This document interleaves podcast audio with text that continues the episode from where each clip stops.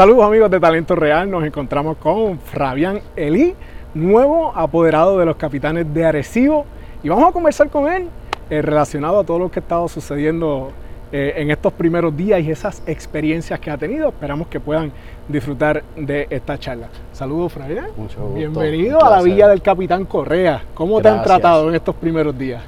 Espectacular, súper bien, no tengo nada de qué quejarme. Ha sido una experiencia inolvidable porque esos primeros días eh, han sido momentos bien bonitos caminar ahí por el pueblo y, la gente que saluda a uno y una energía brutal, de verdad, muchas, muchas cositas buenas y, bonitas que han ido pasando en esta primera semana, así que nada, estoy súper feliz de, esta nueva experiencia. Qué bueno, y, déjame decirte, hay que prepararse porque el, el sabor a campo, eh, eh, siempre va a estar ahí, la gente quiere verte, la gente quiere compartir contigo, quiere saludarte, quiere preguntarte cosas y, quizás al principio sea un poquito ¿verdad? Eh, chocante, pero te vas a acostumbrar porque la gente te va a dar, como dicen por ahí, amor del bueno. Así es, así es, ¿no? y a mí no me molesta, de verdad que yo soy un muchacho de, barrio, humilde, que siempre me he pasado en, los mismos, en las mismas áreas de donde crecí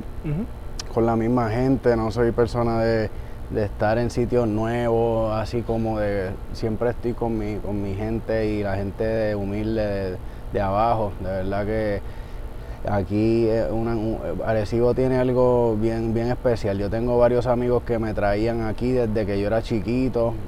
Yo iba a veces al caserío al Coto a jugar baloncesto, tenía amigos allí que contrataban a los artistas para los cumpleaños y yo les conseguía a veces mira, quiero conseguir a tal artista que para el cumpleaños de mi hija o para el otro y los ayudaba. Entonces, así que sí, tengo mucha historia con, este pueblo. Eso mismo te iba a preguntar, porque eh, eh, en el deporte muchos equipos tienen tradición, pero no es normal que alguien del área metropolitana, ¿verdad? sea fanático de un equipo del norte de la isla como los capitanes, pero ¿cómo nació ese amor, ese fanatismo por los capitanes de Recibo? Pues te cuento, mi mamá es prima de Piculín Ortiz. Ah, mira qué bien. Entonces me criaron con, esa pasión por el BCN. Nosotros íbamos a los juegos de Picu desde que yo tenía 6, 7, 8 años.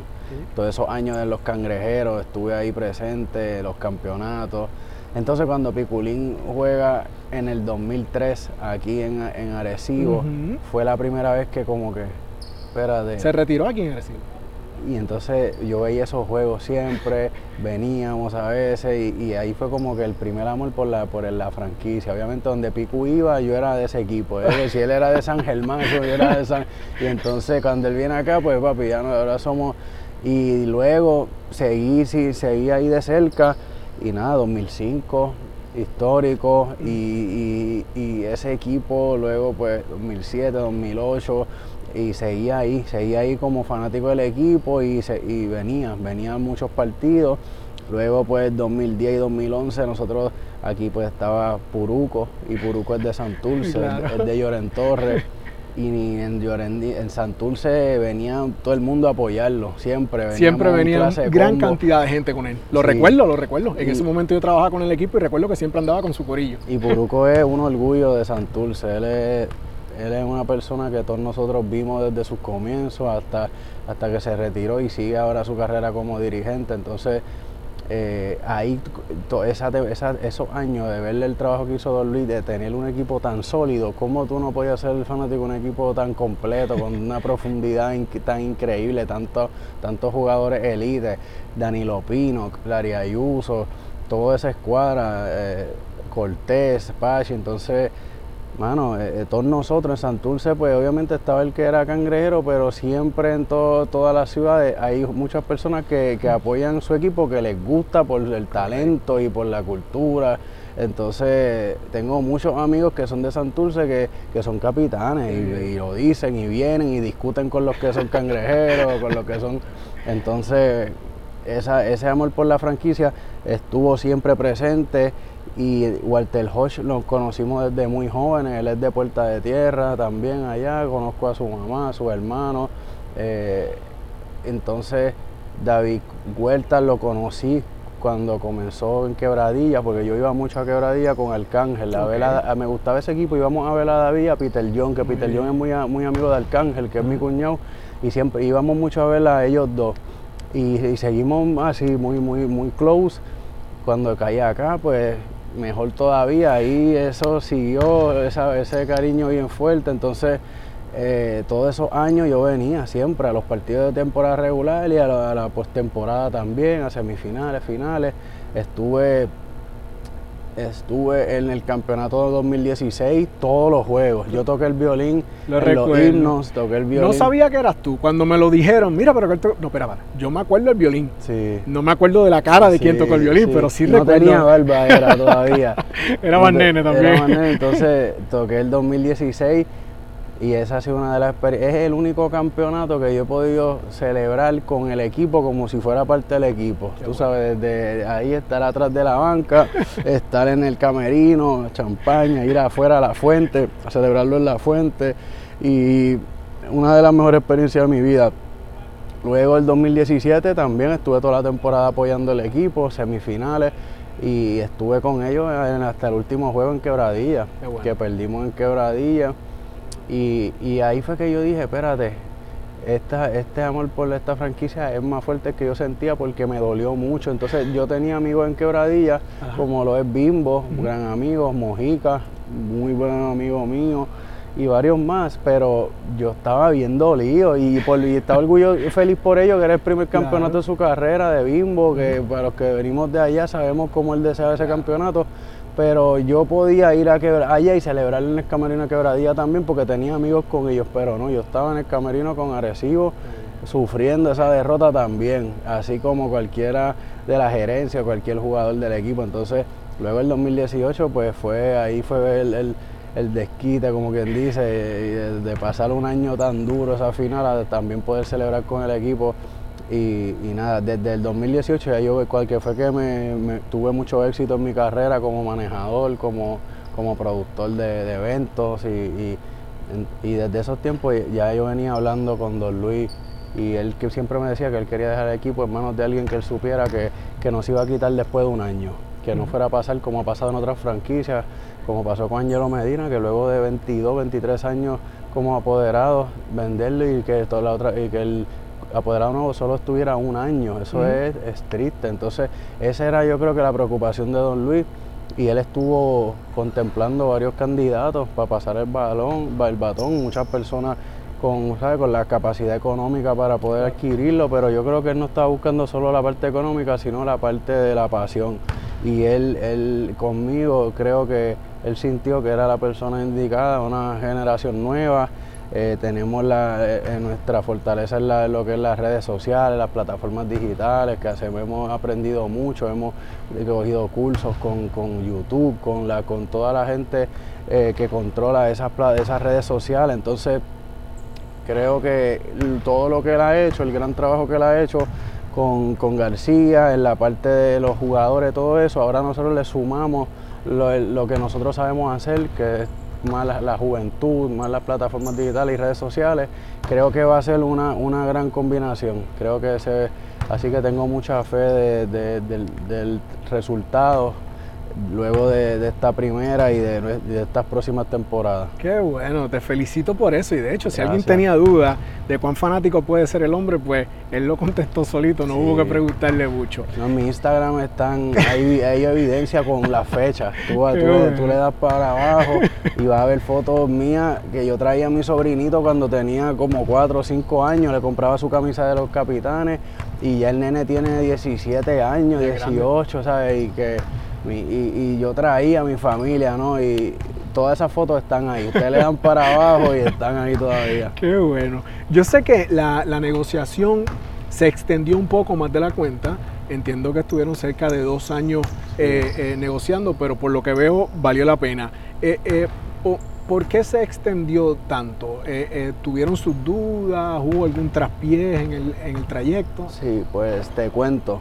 En el momento que yo un día visité a Don Luis a su, a su casa en Orlando, yo fui solo y, y me reuní con él y él me mostró muchos números, me mostró documentos, me habló de los contratos, me habló de los auspicios, pero en ese momento mi artista eh, tenía una probatoria federal, la cual él tenía que residir en Miami. Okay. Entonces yo como su manejador estamos en medio de giras mundiales. Yo no tenía la oportunidad de poder estar aquí varios meses de corrido y como ahora que puedo, no, ahora él termina la probatoria en julio. Okay. Entonces, en ese momento yo, iba, yo me iba a asociar con alguien de aquí de Puerto Rico que, que me iba a ayudar a, a, correr, la, estar presente cuando yo no pudiera estar.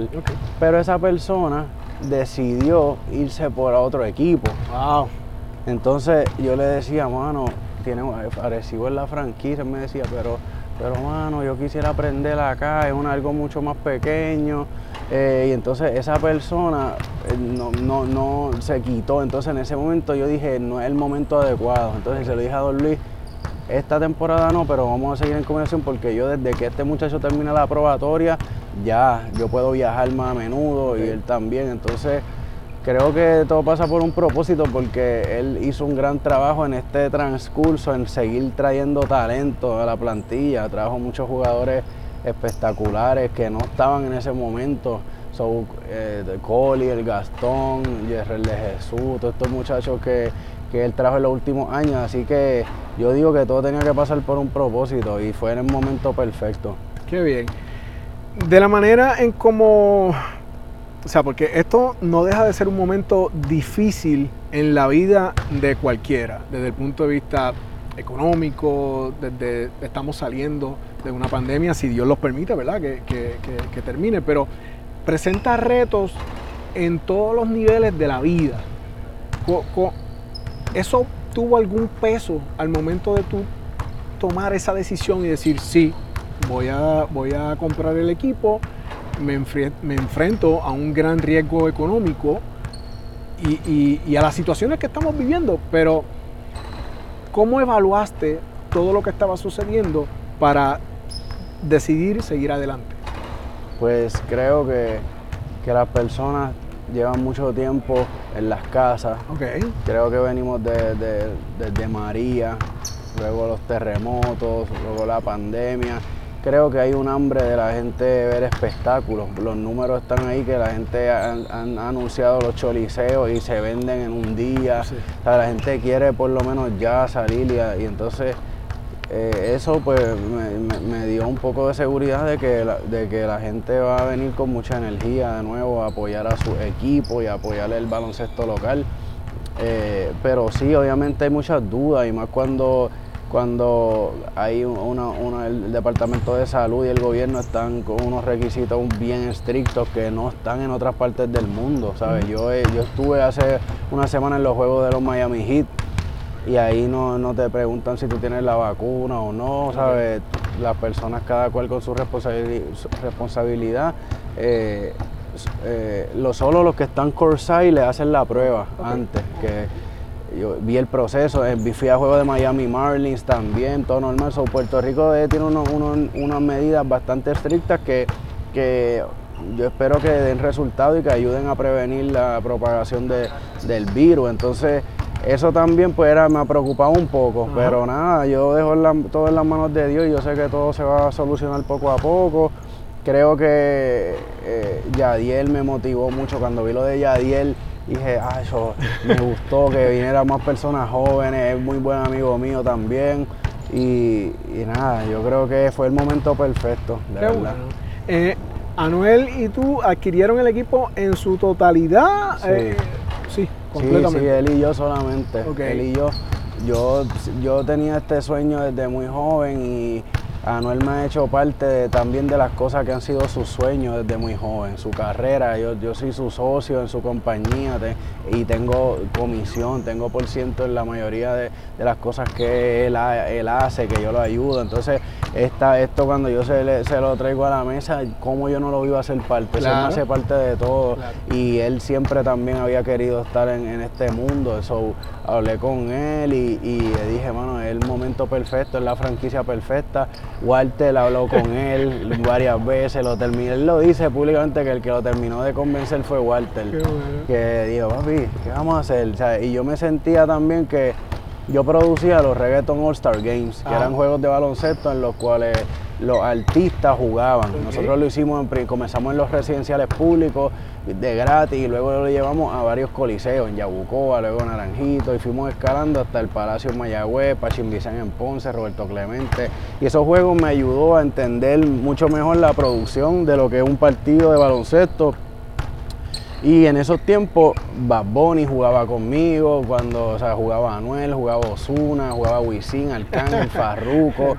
Y, y, y, y, y yo ver ahora que, que se están ellos también, Bad Bunny involucrando con Noah, mano, me hace muy fe- ¿sabe? Me da mucha felicidad porque eso es lo que hace falta también, que haya un balance. No es que se vayan los veteranos dueños que no, ellos tienen que seguir aquí porque los, los- los que llevan muchos años siguen haciendo un gran trabajo, pero, pero creo que también tener un poco de juventud eh, le suma. Le ¿Cuán suma. positivo piensas tú que es esa inyección que el BCN va a recibir? Porque, o sea, si- siguen siendo eh, figuras muy grandes dentro del género urbano y- Ujú. y, y ya con una trayectoria, con un impulso bien grande. Para el BCN, ¿cuán beneficioso entiendes tú que va a ser eso? Yo creo que es beneficioso porque me voy a, te voy a poner mi ejemplo.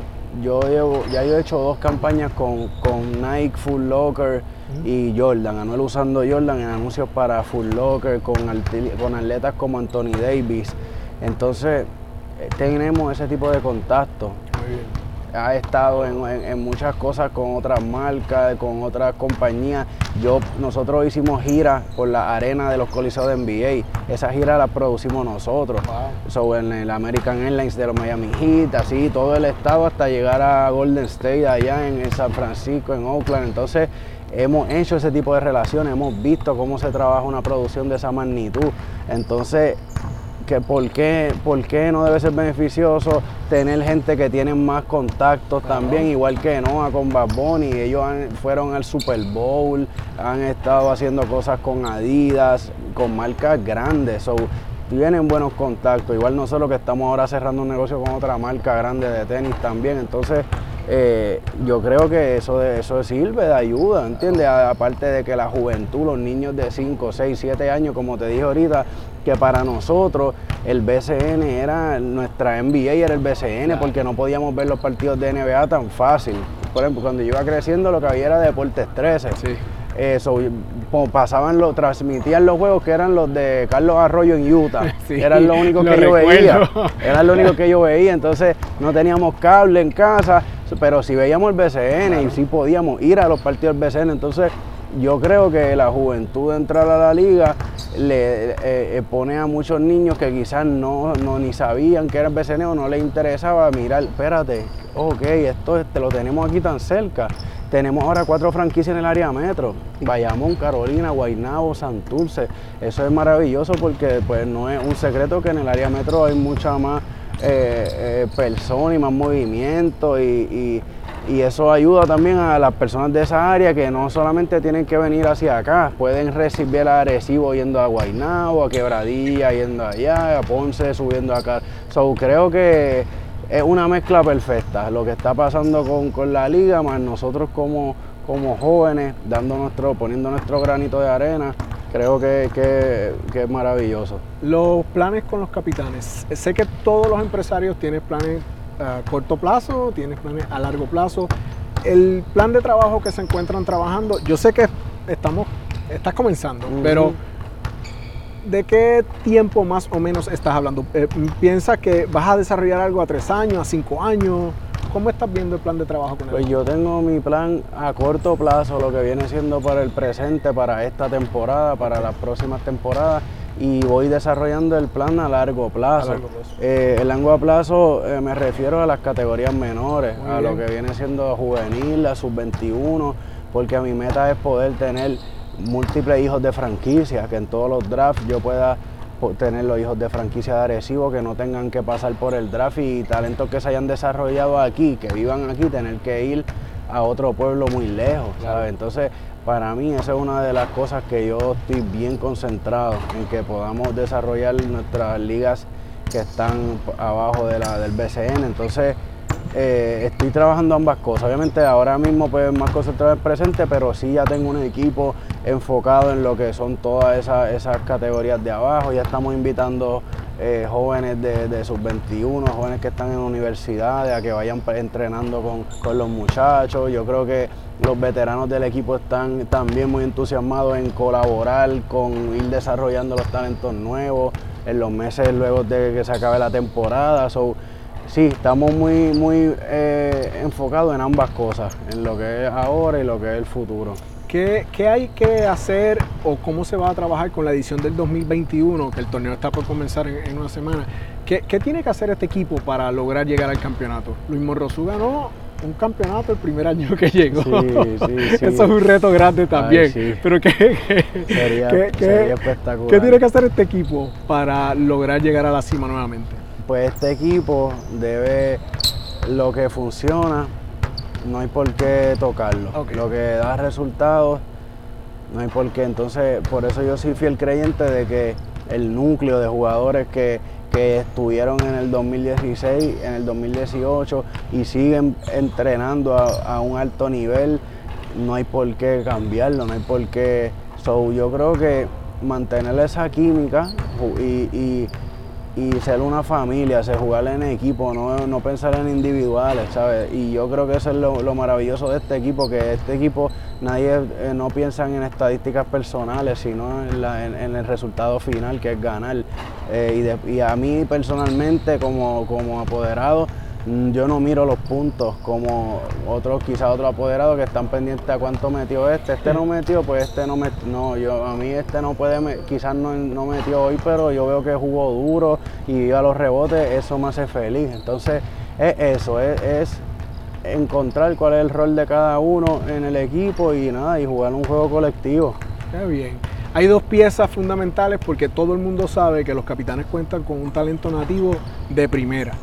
Hay dos piezas fundamentales que son los dos refuerzos. Eh, se ha rumorado por mucho tiempo y Ángel Carlos García, que es el gerente eh, general, ha dicho públicamente que eh, Davon Jefferson, Davon Jefferson, ya se cuenta con él como uno de los refuerzos. Se habla de Junior El ONU también. ¿Están firmados los dos o todavía están negociando? Pues Jefferson, Jefferson está firmado. El ONU está en conversaciones todo el tiempo. Él está con Walter Hodge allá en Egipto.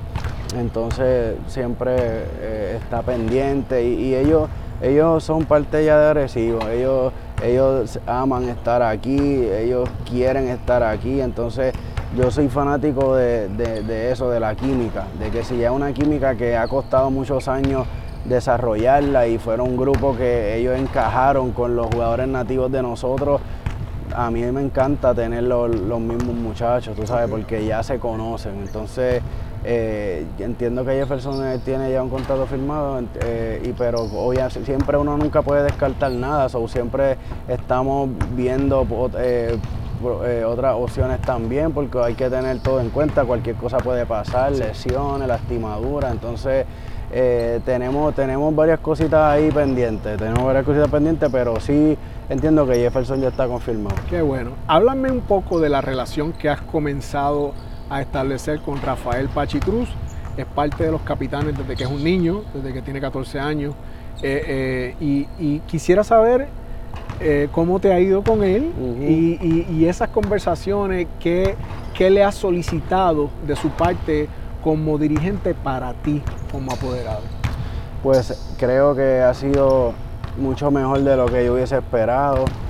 Eh, hablamos todos los días, hablamos temprano, hablamos luego quizás después de las prácticas, en la noche o después del fogueo y tenemos muy buena comunicación, muy buena comunicación. Eh, eh, mi trabajo es hacer preguntas, no es dar instrucciones. Yo quizás puedo ver algo que a lo mejor y le pregunto, ¿qué detrás de este? me dice, contra, sí, no lo había pensado, quizás, eh, pero ellos son profesionales, yo confío mucho en, su trabajo, fui fanático de él desde niño, desde muy joven, entonces poder estar trabajando en, en el mismo proyecto con alguien que yo admiré tanto, que vi toda su carrera, para mí es un honor, de verdad. Además, eh, soy muy, muy bendecido de poder estar en esta posición de trabajar con personas que admiré y con jugadores también que he visto desarrollarse, que puedo considerar mis amigos también, algunos de ellos, como lo es Walter y como lo es David, que a David, por ejemplo, yo iba y lo veía en, México jugar ahí en Fuerza Regia, Walter siempre en, comunicación con él, entonces con Pachi eh, no tenía una, nunca habíamos tenido comunicación, pero desde que y si intercambiamos números hemos estado en comunicación todos los días y creo que, que eso se va a reflejar, creo que eso es algo clave, tener una buena, y me encantaría que, que Pachi estuviera con nosotros muchos años más. En el proceso de aclimatarte, a ir conociendo cómo es todo esto de ser un apoderado. Has tenido un angelito por ahí que así se llama, este, corriendo. Ángel Edgardo García, el gerente de, en general del equipo, por, lleva 14 años ya. Eh, eh, ¿Cómo ha sido esa química? ¿Cómo han engranado? Y sé que están desde bien temprano juntos y, se están, y están saliendo bien tarde. Sí, mano, pues soy un bendecido. Soy bendecido, como tú mismo dices él, es un ángel que, me está cuidando, me está cuidando y, y, para mí eh, fue muy importante que él pudiera, que pudiera yo contar con él para esta temporada y para un futuro. Fue lo único que yo le pedí a Monruso. Qué bien. De verdad. Yo o sea, tú solicitaste que Ángel se quedara. Sí. Yo le dije que yo hacía el negocio si él me daba palabra de que, y, eso está hasta por escrito y todo, de que, de que yo iba a contar con él, porque imagínate que yo, que yo cogiera esta franquicia a, un mes antes sin conocer a nadie. Ah, sin, o sea, no, iba a ser un desastre. Entonces, yo soy muy consciente que eso, eso era algo muy importante para que esto funcionara. Entonces, nada, muy agradecido del apoyo de Ángel, de lo bien que me ha tratado, de, todas las cosas que me ha ido enseñando en poco tiempo. Creo que hacemos un gran equipo. Eh, así que nada, yo como te dije ahorita, espero que todo esto se pueda reflejar en los resultados. Ok. Los fanáticos de los capitanes imagínate que aquí hubieran 12 mil dueños de equipo. muchos, muchos fanáticos, su amor por el equipo es tanto que ellos piensan que son dueños y pelean y exigen como si fueran. Y esa base de fanáticos está sedienta de, volver a retomar el trono. Pero ¿qué, ¿qué se puede esperar para el partido inaugural de la temporada del 2021? Bueno, pues yo, yo se puede esperar que comencemos con el pie derecho, todo el mundo quiere ganar y, sería muy bonito poder comenzar con una victoria. Eh, y, el partido inaugural, creo que la gente va a ver un equipo con, mucha química, porque llevan trabajando muchas semanas a diferencia de otros equipos que han empezado a practicar pues quizás más tarde y se ve un núcleo de jugadores que, son, son hermanos, son, ellos están uno para el otro, haciendo mucho pase extra, haciendo mucha, mucha sacrificio, tú sabes, en defensa, así que yo voy con, mucha seguridad en estos muchachos. Así que ese partido inicial se puede esperar una victoria. Y cuando el público llegue a la cancha en términos de espectáculo, del ofrecimiento de entretenimiento, Exacto. ¿qué nuevo la gente, los fanáticos de los capitanes, los fanáticos del baloncesto en general pueden esperar cuando lleguen al Coliseo Manuel Petaqueña? Bueno, pues van a ver cosas diferentes, van a ver cosas diferentes. Esa es, esa es mi, ese es mi fuerte, lo que es el entretenimiento, perdón, el espectáculo. Así que esperamos tener varias cosas distintas y tratar de que la gente venga a, eso, a tener, a pasar un buen rato, no solo a ver un juego, sino también a, ver un espectáculo. Así que todavía estamos trabajando en, varias, varias ideas, así que no las voy a decir ahora, pero eh, sí te puedo decir que van a haber cosas distintas. Y, no quiere y, y siempre Don Luis lo hacía, tenía un grupo de, de bailarinas espectacular, espectacular este músicos, siempre la animación, era muy Y, lo que toda esa base se va que lo que lo que estaba bien se va a quedar. Lo, que sí es que me gustaría añadirle pues los toquecitos míos y de, y de Anuel, que él es muy creativo en esa área. estamos muy, muy entusiasmados. Los capitanes siempre han contado, no sé ahora después del COVID, ¿verdad? Pero siempre han contado con una base de abonados muy grande esa base de abonados por lo general son personas mayores, son personas que ya tienen su poder adquisitivo, vienen familias de 4, 5, 6 juntos y ya sabemos que los precios de los abonos cuando uh 5 o 6 son, son, son muchos. ¿Cómo, qué, qué, qué, pueden esperar los abonados del equipo y, y, cómo se va a estar trabajando con ellos? Bueno, pues los abonados ha, ha, sido unos años difíciles porque sabemos que la pandemia, pues hay todavía abonados que son de la temporada que habían pagado antes de la temporada del 2020, del 2019. Eso, esos abonados que habían pagado su abono, ellos, e, ese, ese, eso se va a conceder para esta temporada, tienen su silla garantizada para esta temporada. O sea, los que ya habían pagado para el año 2020 ajá, ajá. se pasa para esta temporada. O sea, que se le va a honrar el pago claro, que ya hicieron. Sí, Qué bueno. Claro que Esa sí. es una grata noticia y Claro sé que hay que mucha sí. gente que va a estar sonriente después Claro, de eso. claro, claro, sí, porque no es culpa de ellos lo que pasó, no es culpa de nadie. Entonces, eh, ellos van a estar, las personas que, para mí es muy importante que los abonados de tradición o abonados que solo llevan uno o dos años, se les pueda brindar el, un trato elite, porque yo pasé por como abonado en otra franquicia, yo era abonado de varios equipos, Ajá. porque me gustaba eh, poder ver a, a, a, los equipos de acá cuando bajaban al área metro, por, porque yo vivía allá, entonces yo era de múltiples equipos a la misma vez, entonces hubo una vez en específico que hubo un cambio de administración que fue muy difícil para mí tan siquiera poder hablar y decir, mira mi silla, ¿sabes? Cambiaban los números, eh, después te llaman, mira, no, ya no hay espacio, y yo, mira, pues llevo muchos años con esa silla, mano, yo entiendo, pero no, pero ya no sé, entonces yo no quiero que ellos pasen por eso, so, yo me estoy poniendo en los zapatos de ellos como fanáticos para que puedan tener un trato que se como se merecen. Así que desde el primer día se lo dije a, García, no se puede cambiar el número de teléfono, que ellos puedan llamar al mismo sitio, la misma oficina, las personas que iban a la oficina, así que eh, yo estoy cuidando mucho eso, yo me estoy poniendo en los zapatos de, los fanáticos porque yo soy fanático y lo fui, fui abonado también. Hace tiempo que las la gradas de arriba no se llenan completamente.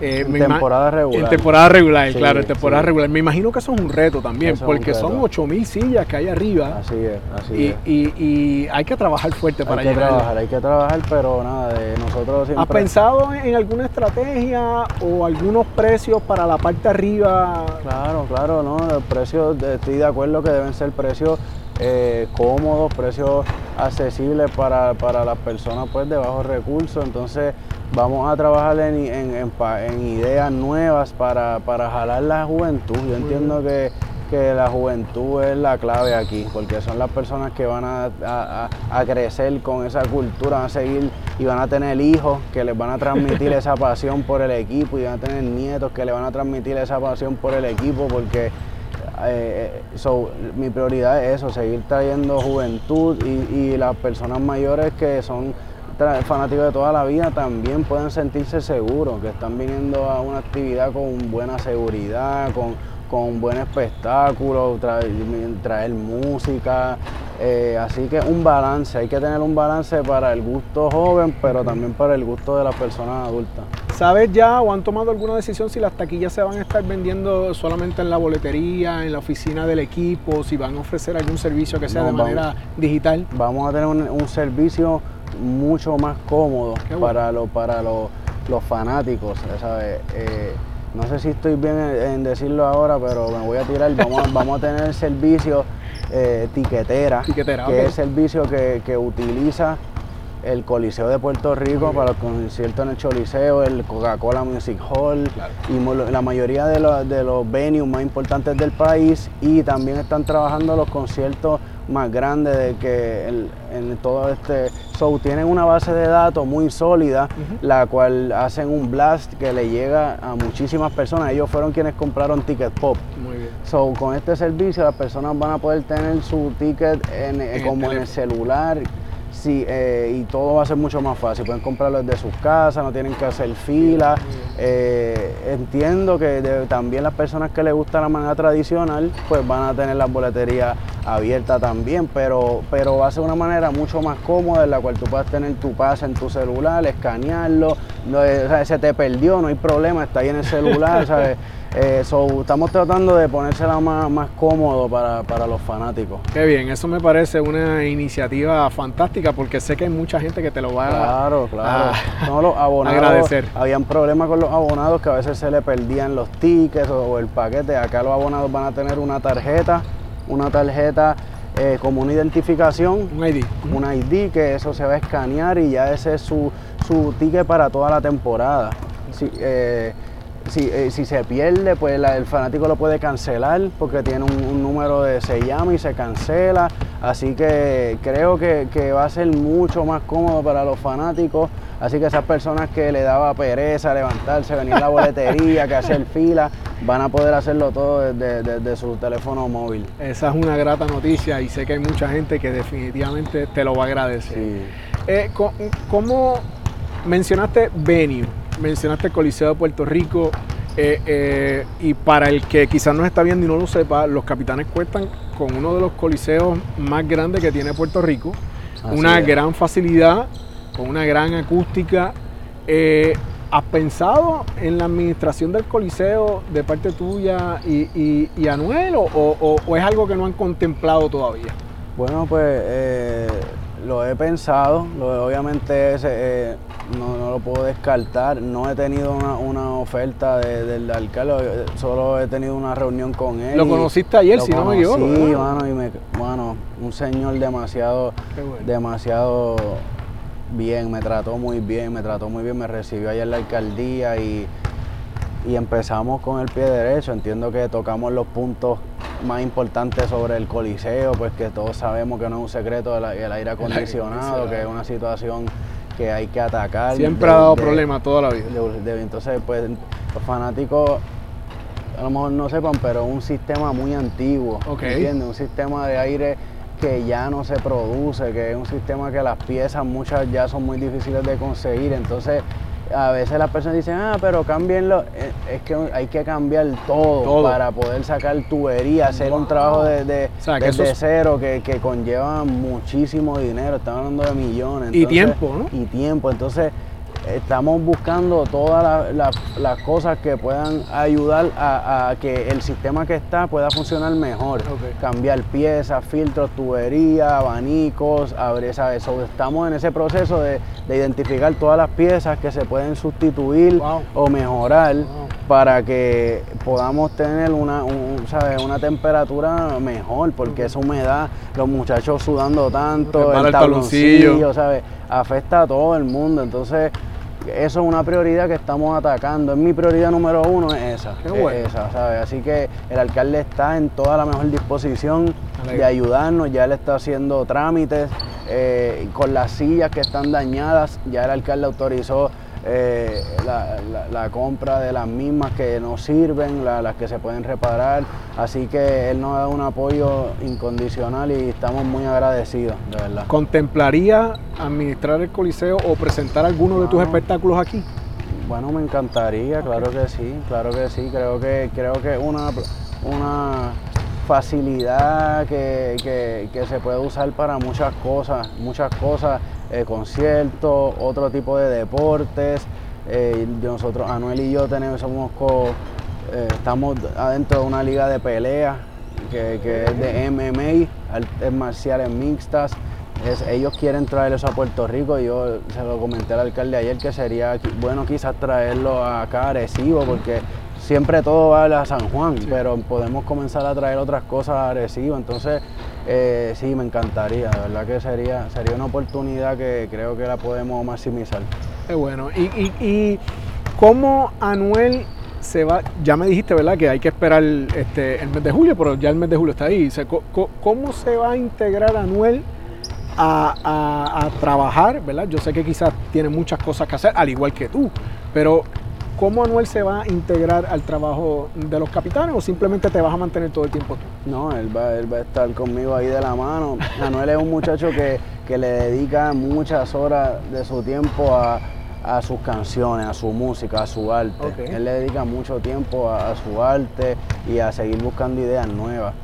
Manuel es un muchacho que, que es como un actor de película, que ellos van y hacen, ellos van y hacen películas como Vin Diesel. Nosotros no podemos Vin- jugar a Vin Diesel porque en esta película hizo esta escena que él, igual que Bad Bunny, que ha hecho videos controversiales, aquí haciendo de tal cosa, en este video se viste de mujer, en este, no, eso no quiere decir que ese es su personaje en esa película, ese Claro. momento. Nosotros hacemos en vez de películas de una hora, películas de tres minutos, de cuatro minutos, cada canción es un, concepto diferente. mi gente, y, Anuel es, un ser humano que Emanuel es totalmente diferente al personaje de Anuel. Y yo lo que le pido es a la comunidad que, le den la oportunidad de, conocerlo, esas personas que quizás lo juzgan por las controversias, por su pasado, por situaciones. Él es un ser humano muy bueno, de verdad, con un gran corazón que le gusta ayudar, tiene fundaciones sin fines de lucro que ayuda a personas sin necesidad, que no lo hace público, casi nada de lo que él hace. Entonces, él, él, él su prioridad es ayudar a la comunidad a ir a los caseríos y poder brindar ayuda a las personas que lo necesitan. Entonces ya él está pensando en todas esas cosas. Está conmigo, eh, estamos trabajando en los diseños, en los uniformes, en las llamadas de Zoom con, diseñadores, con Walter, con David. So, él está bien involucrado. Así que creo que, ¿Lo esperamos ver en el tabloncillo? Claro, claro, claro que sí, claro que sí, claro que sí.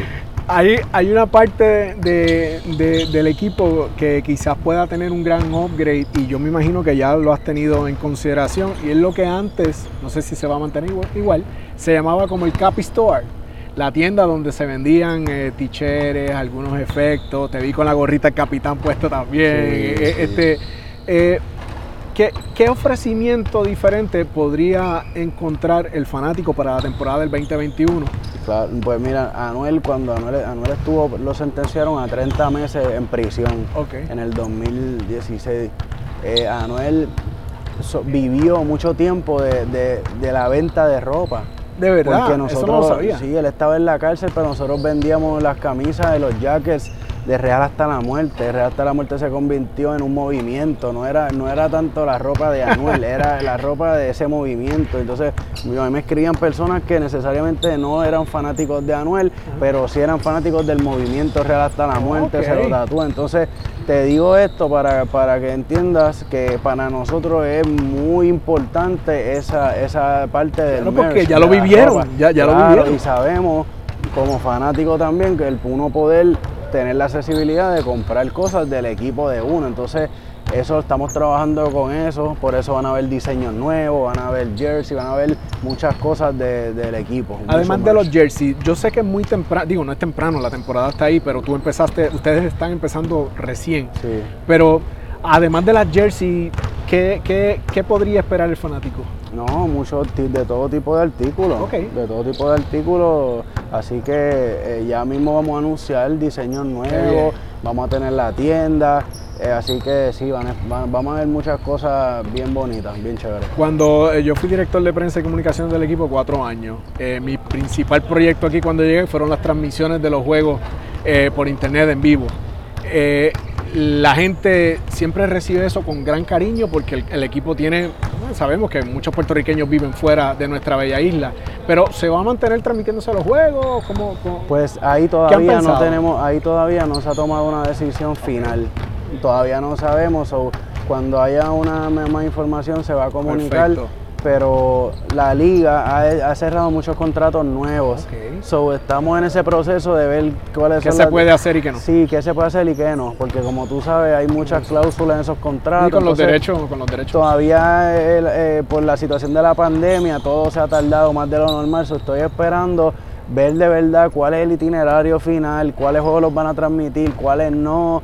Eh, algunos van por tele so, hay que ver qué, se puede hacer. Hay que ver qué se puede hacer y si ellos eh, eh, lo autorizan, todas esas cosas, porque es una nueva administración, así que, pero los vamos a comunicar. Nosotros nos vamos a, a, preocupar mucho de que la comunicación les llegue, porque eso es algo que es bien importante, que las personas puedan, ya sea Facebook, Instagram, Twitter, pues le puedan saber lo que está pasando y puedan llegarle los comunicados. Así que Sigan sí, dando follow en Instagram, que la cuenta ha subido eh, enormemente. Mucho la he visto, la he visto. Eh, Arecibo Capitanes, en Facebook, Capitanes Arecibo, porque hay otras. Hay varias, hay varias. Pero la oficial es Capitanes Arecibo.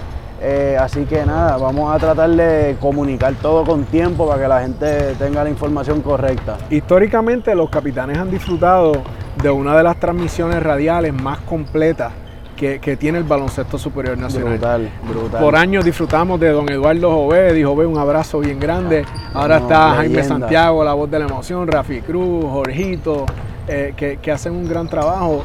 eh, ¿se mantiene ese grupo? Sí, claro, claro, ellos son leyendas y yo soy muy, muy fanático de las transmisiones radiales.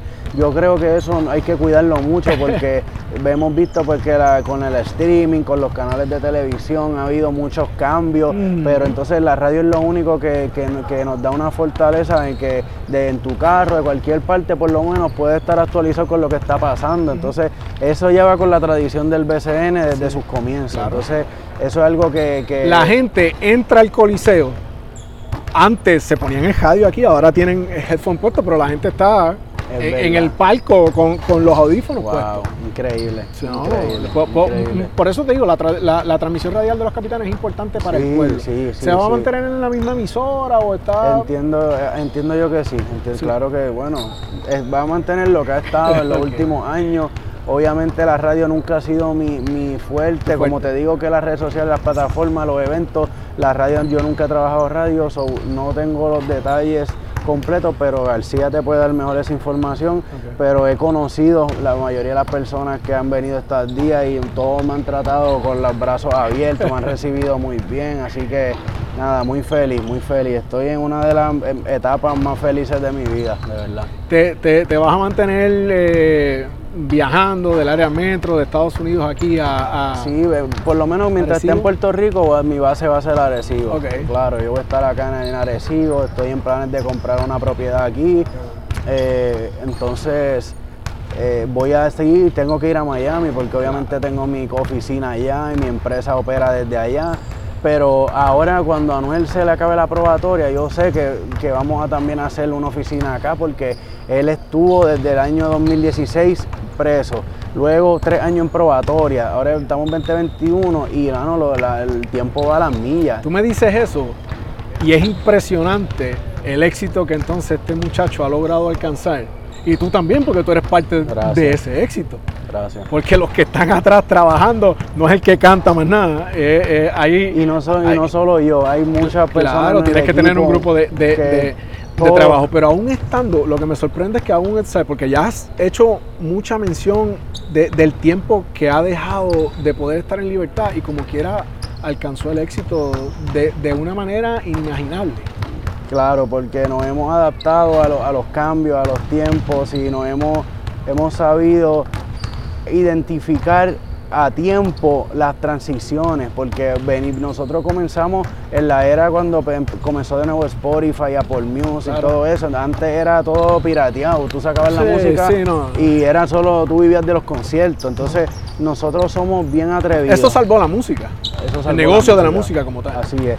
Y nosotros somos bien atrevidos. Nosotros, eh, eh, por ejemplo, si eran las giras, nosotros decíamos, pero mano, eh, la gente, les quiero comprar el concierto de ustedes, ¿cuánto vale tu show? Pues yo quiero 20, nosotros decíamos, ¿cuánto vale alquilar ese sitio?